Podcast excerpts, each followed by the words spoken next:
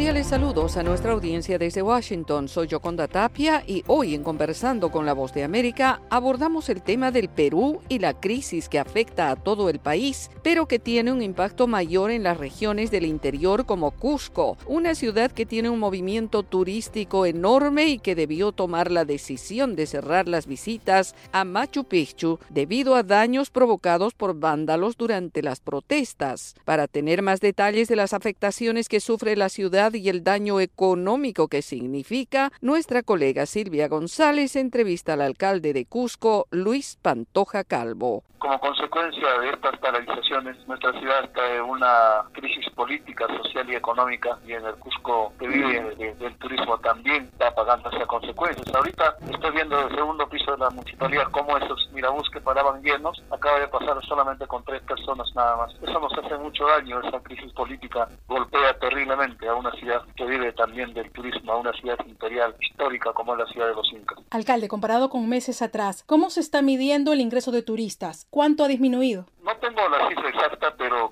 que por lo menos el 80 al 90% se ha reducido el flujo del turismo a nuestra ciudad. Se ha dado el cierre del Parque Arqueológico de Machu Picchu a raíz también de las protestas. ¿Cómo los está perjudicando esta decisión? No se ha cerrado por una decisión unilateral, sino se ha cerrado porque algunas personas, desnaturalizando las justas demandas del pueblo, gente infiltrada seguramente, ha roto el carril para los trenes, el ferrocarril ha sido destruido en un sector, entonces no puede ingresar los, los trenes a nuestra ciudad, por lo tanto, por lo tanto no tenemos ese flujo de turistas y por medidas de seguridad ha sido cerrado. Eso nos hace mucho daño a nivel internacional. ¿Se puede hablar de pérdidas económicas? ¿Hay algún aproximado que usted nos puede señalar, teniendo en cuenta toda la región del Cusco que es turística, no, no solamente la ciudad? Así es, mire, como le digo, se ha reducido ostensiblemente la llegada de los turistas, tanto es así que nuestra ciudad en estos días es una ciudad donde los restaurantes, los hoteles, todos los que tienen que ver con el tema turístico están pasando momentos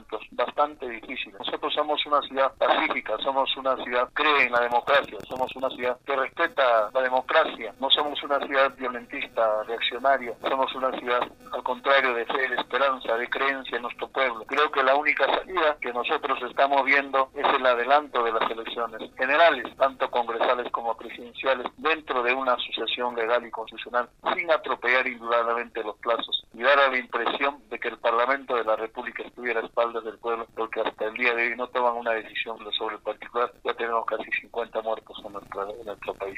¿Usted está de acuerdo con las demandas de la marcha que están pidiendo justo adelanto de elecciones y el retiro de la presidenta? Absolutamente de acuerdo. Estamos de acuerdo con las marchas pacíficas. Y si esa marcha pacífica dicen el adelanto de las elecciones, que se vayan todos, estoy total y absolutamente de acuerdo. Pero que se vayan dentro de una asociación legal y constitucional. Queremos el adelanto de las elecciones presidenciales y congresales. Estamos de acuerdo con las justas demandas del pueblo. Y estamos totalmente en desacuerdo con los actos de vandalismo y de violencia que le hacen daño a nuestro pueblo. Y hemos dicho también que vamos a poner a disposición del Ministerio Público y de la Policía Nacional todas las cámaras de videovigilancia que tenemos para que no queden impunes los actos de vandalismo y violencia en contra del patrimonio público, en contra del patrimonio privado, en contra de las personas. Eso es inadmisible, tampoco eso no podemos avalar nosotros, de ninguna manera. Justo en este tema, el alcalde de La Voz de América habló con los pobladores del Cusco y ellos han indicado sentirse amenazados al abrir un negocio o inclusive el hecho de no querer marchar. ¿Qué medidas se están tomando al respecto? Mire, si ya es un trabajo que le compete a la policía para ver si hay chantaje, extorsión. No se puede obligar a las personas.